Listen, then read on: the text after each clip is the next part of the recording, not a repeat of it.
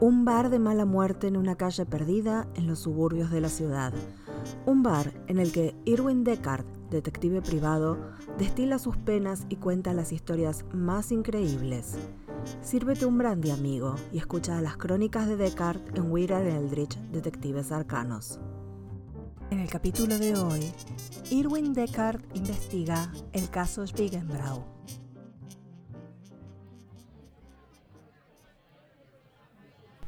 Nunca comprendí por qué la gente entierra a sus seres queridos, mucho menos en esta ciudad. ¿Realmente creen que el bastardo de Dios va a meterlos en el mismo cuerpo que tenían cuando llegue el apocalipsis? Probablemente tengan razón, pero si lo hacen no creo que los cure primero. Pasarán toda la eternidad en un saco de huesos podridos en el mejor de los casos. El sádico ese se divierte de maneras muy perturbadoras. Pero lo cierto es que lo mejor que se puede hacer con un cadáver es quemarlo. Digo, basta con pagar el propio alquiler como para encima estar pagando el de tu bisabuelo. Y para cómo a veces un cadáver desaparece de su tumba y entonces la cosa se pone más complicada. La señora Schwiegenbrau había hecho la denuncia en la policía. Su marido, que había tomado un litro de veneno para ratas y uno podía imaginarse por qué, había sido enterrado el día anterior. La mujer, sin embargo, decidió que los gemelos con los que lo habían metido en el cajón no eran los indicados para pasar la eternidad, y se presentó en el cementerio por la mañana para que exhumaran el cadáver y así poder cambiarle los malditos accesorios. Antes de mediodía, de hecho, logró que lo desenterraran y eso dice todo lo que hace falta saber sobre la señora. Resulta que el cajón estaba vacío. La mujer hizo un escándalo, por supuesto, y fue a hacer la denuncia. En la comisaría el idiota Bernie Checkers le escuchó y le sugirió que viniera a verme. Su caso es importante, señora, pero la policía tiene bastante lidiando con los vivos. Aquí tienen los datos de un investigador privado de máxima confianza. Imaginarse a la Schwiegenbrau rompiendo en mi oficina debe haberle alegrado el día. Maldito Bernie Checkers. De cualquier manera, y aunque la cliente era verdaderamente difícil de tragar, la verdad es que yo no podía decirle que no a un trabajo. Menos a uno que parecía sencillo.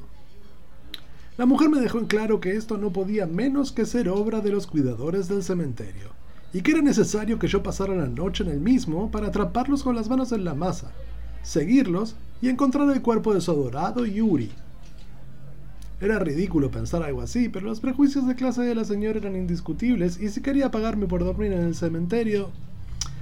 Demonios. He pasado la noche en lugares peores. Yo hubiera empezado por preguntarme quién tenía un motivo para robarse el cuerpo, pero la Schwingenbrau no quería saber nada al respecto. La sola insinuación de que su Yuri podía tener enemigos que quisieran desecrarlo le pareció indignante, y ni siquiera intenté preguntarle si esto podía haber sido en contra de ella, que me parecía, de hecho, lo más posible. Lo cierto es que la señora quería pagarme por vigilar a los cuidadores, así que ese mismo día, antes del cierre, me metí en el cementerio central. Esperé a que nadie me viera y abrí cantado de una de las bóvedas, la de la familia Lornet. Esperé ahí adentro entre los ataúdes hasta que estuve seguro de que el público general había salido y los serenos ya habían pasado. ¿Estuviste alguna vez en una bóveda? Si la familia la mantiene cuidada no está tan mal. Algunas son incluso más grandes que mi departamento. Lo único un tanto incómodo es ponerse a pensar en lo que hay en los cajones, especialmente cuando uno parece demasiado pequeño para contener los restos de un adulto. La familia Lornet, en particular, tenía cinco de esos. En ese momento preferí pensar que sufrían de enanismo hereditario. ¿Existe algo así? Para pasar el tiempo me dediqué a estudiar un poco la foto del pobre Yuri que la Schwiegenbrau me había dado. En la misma se los podía ver ellos dos. Ella derecha como un palo, con cara de malas noticias y con un sombrero bastante alto, que acentuaba todavía más la diferencia de altura con su acompañante. Él era un tipo bajo y pelado, pero además en la foto se lo veía hasta encorvado.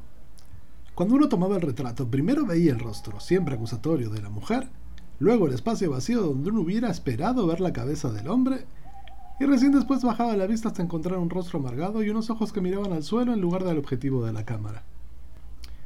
Después de ver la foto, que te dijeran que el tipo se había hecho un cóctel de matarratas no podía menos que parecerte natural.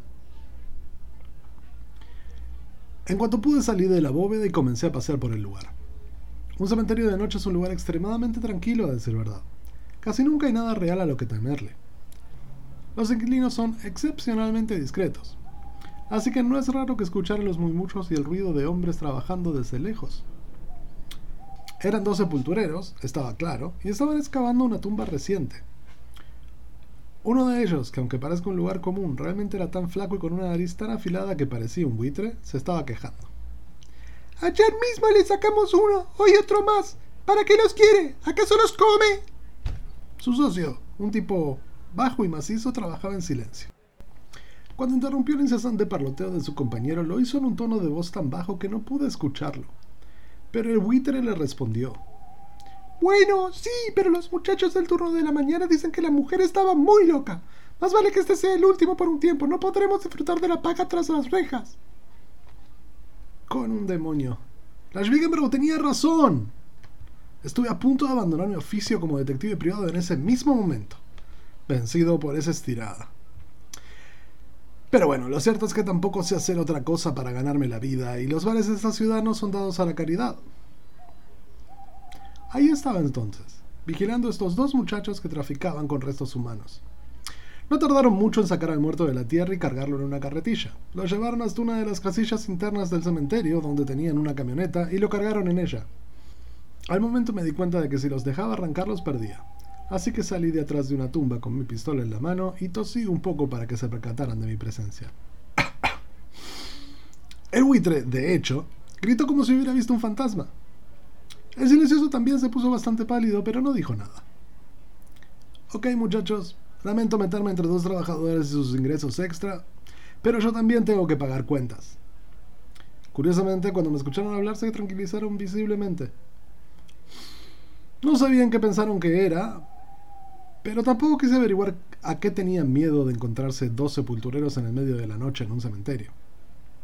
¿Eres un policía? me preguntó el buitre con una voz bastante chillona. ¿Qué va? le respondí. El tipo era más rápido de lo que yo pensaba. O bien me di mal el largo de su pala, pero lo cierto es que antes de que terminara de contestar me golpeó la mano de la pistola con su herramienta. Mi arma voló por los aires y el sepulturero no dudó en continuar con su ataque. El siguiente golpe fue directo a mi estómago. Caí al suelo doblado de dolor y casi pierdo conocimiento. Me cubrí la cabeza esperando un tercer palazo, pero este nunca llegó. El silencioso había detenido a su compañero. ¿Vas a matarlo por 50 dólares? susurró. Podría haberlo besado. El buitre se detuvo un momento a pensar y luego se acercó y me ofreció una mano. Perdón, me dejé llevar. Demonios que lo hizo. Casi no podía respirar sin que me doliera el abdomen. Una vez pasada la excitación, sin embargo, los muchachos resultaron ser hombres de negocios. Me ofrecieron la información de lo que habían hecho por el cuerpo por 100 dólares. Los amenacé con mandarles a la vieja Schwiegenbrau. Me rebajaron a 50. Me pareció bien, era lo que esperaban ganar con el negocio de esa noche, después de todo. Me dieron una dirección casi en las afueras de la ciudad. Solo eso. El tipo que les compraba los fiambres se les había acercado un día, les había ofrecido el dinero y les había dado una dirección, nada más, ni siquiera un nombre. Les pregunté si no les parecía una inconsciencia trabajar para alguien del que sabían tan poco. Se encogieron de hombros. Era claro que no era Poli, me dijo el buitre.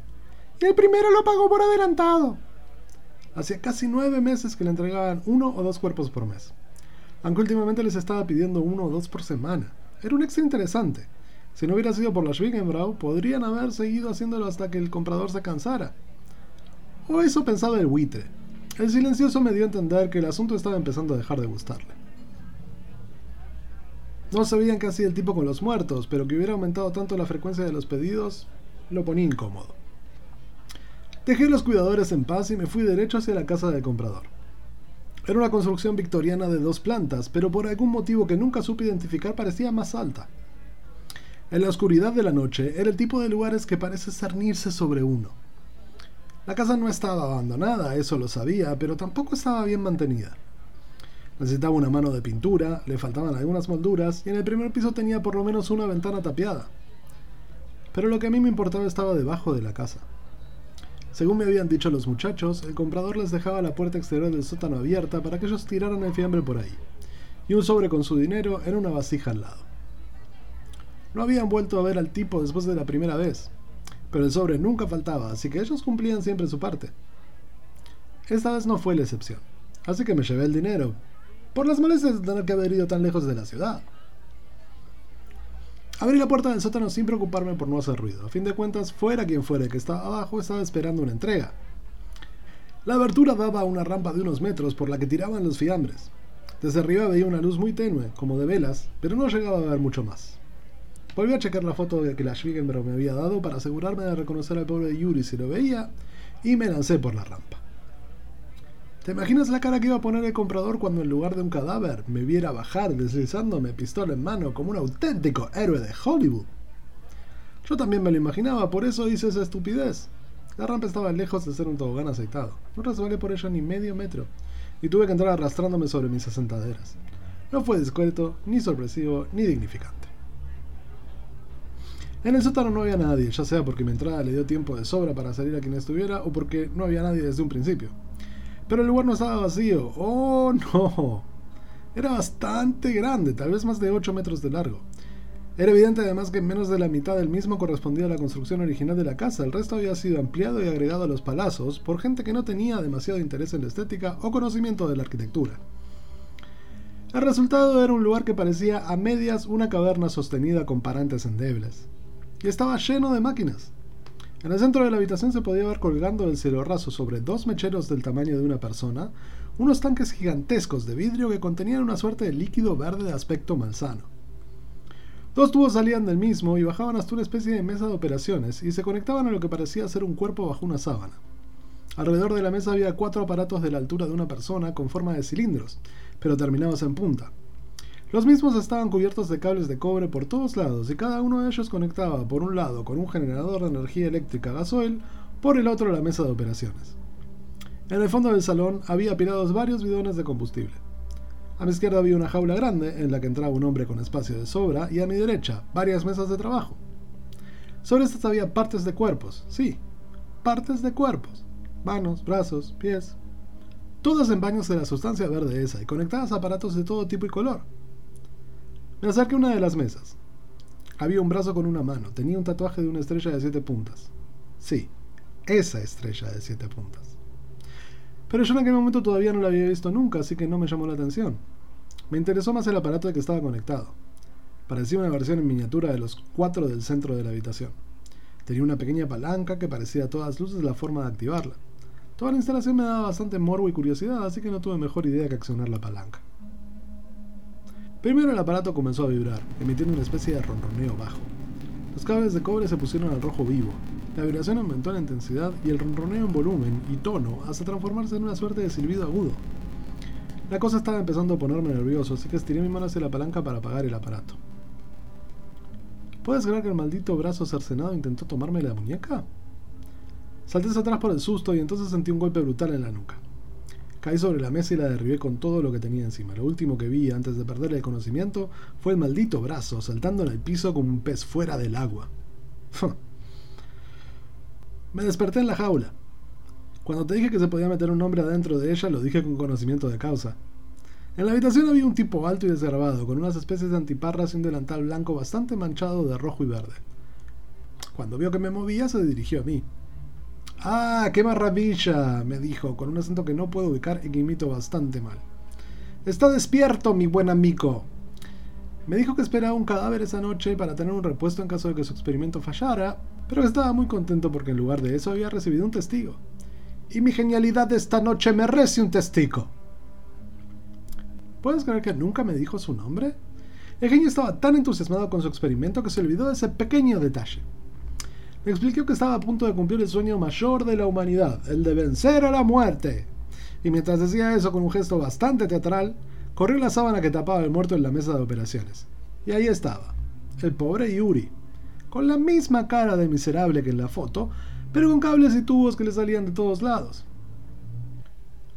Aparentemente, según la explicación del loco que dirigía este show, el cuerpo había estado macerándose en esa sustancia venosa desde la noche anterior, y cuando él activara los capacitadores, la electricidad actuaría como agente combinante de bla bla bla bla bla.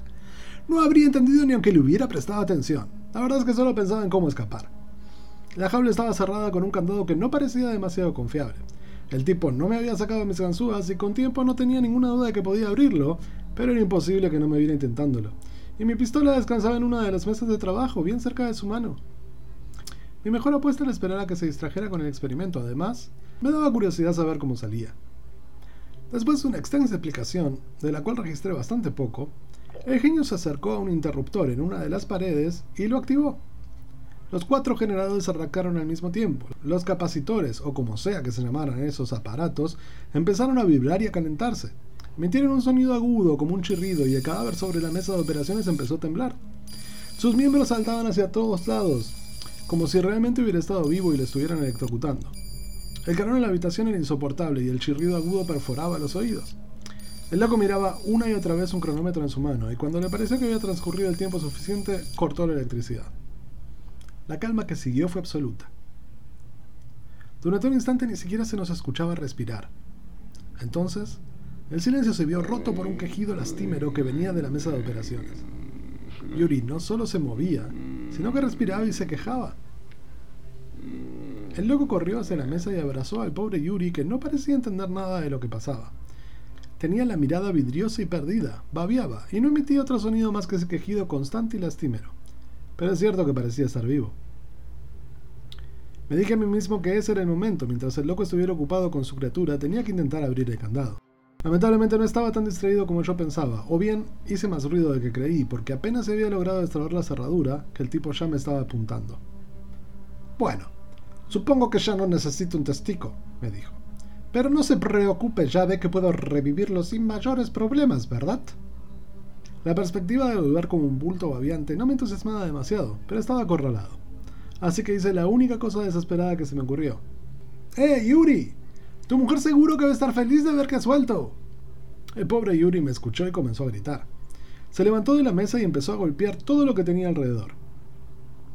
El loco se olvidó de mí al instante y salió corriendo a intentar detenerlo. Yo iba a aprovechar para salir de mi jaula cuando vi que Yuri golpeaba a uno de los mecheros y lo lanzaba hacia los bidones de gasoil que se apilaban en el fondo de la cueva. Me arrojé al suelo y me cubrí la cabeza. La explosión sacudió el sótano entero y me estampó contra la pared como si fuera un muñeco. Cuando abrí los ojos, la mitad del sótano se había derrumbado. Yuri, el loco, y toda la maquinaria estaban enterrados. El único motivo por el que yo me había salvado era porque la jaula estaba cerca de la entrada, en la parte vieja y bien construida del sótano. Me arrastré por la rampa hacia afuera. El aire fresco de la noche en mis pulmones fue una de las sensaciones más deliciosas de las que tengo memoria. Me dolía todo el cuerpo y necesitaba un trago, pero no encontré mi petaca por ningún lado. Maldita mi suerte. Esa noche me habían dado de palazos, me habían dejado inconsciente, me habían enjaulado y casi me muero en una explosión. Y ni siquiera podía tomarme un apestoso trago. Saco un cigarrillo, pero tampoco pude encontrar el encendedor. Me lo puse en la boca apagado. Dios y su maldito sentido del humor. Al día siguiente le informé a mi cliente dónde había terminado su marido. ¿Puedes creer que lo hizo desenterrar otra vez? Claro que sí. A fin de cuentas seguía sin tener los gemelos correctos. Weird and Eldritch es una producción de Agustina Piñeiro y Matías Gayeski para Radio El Faro.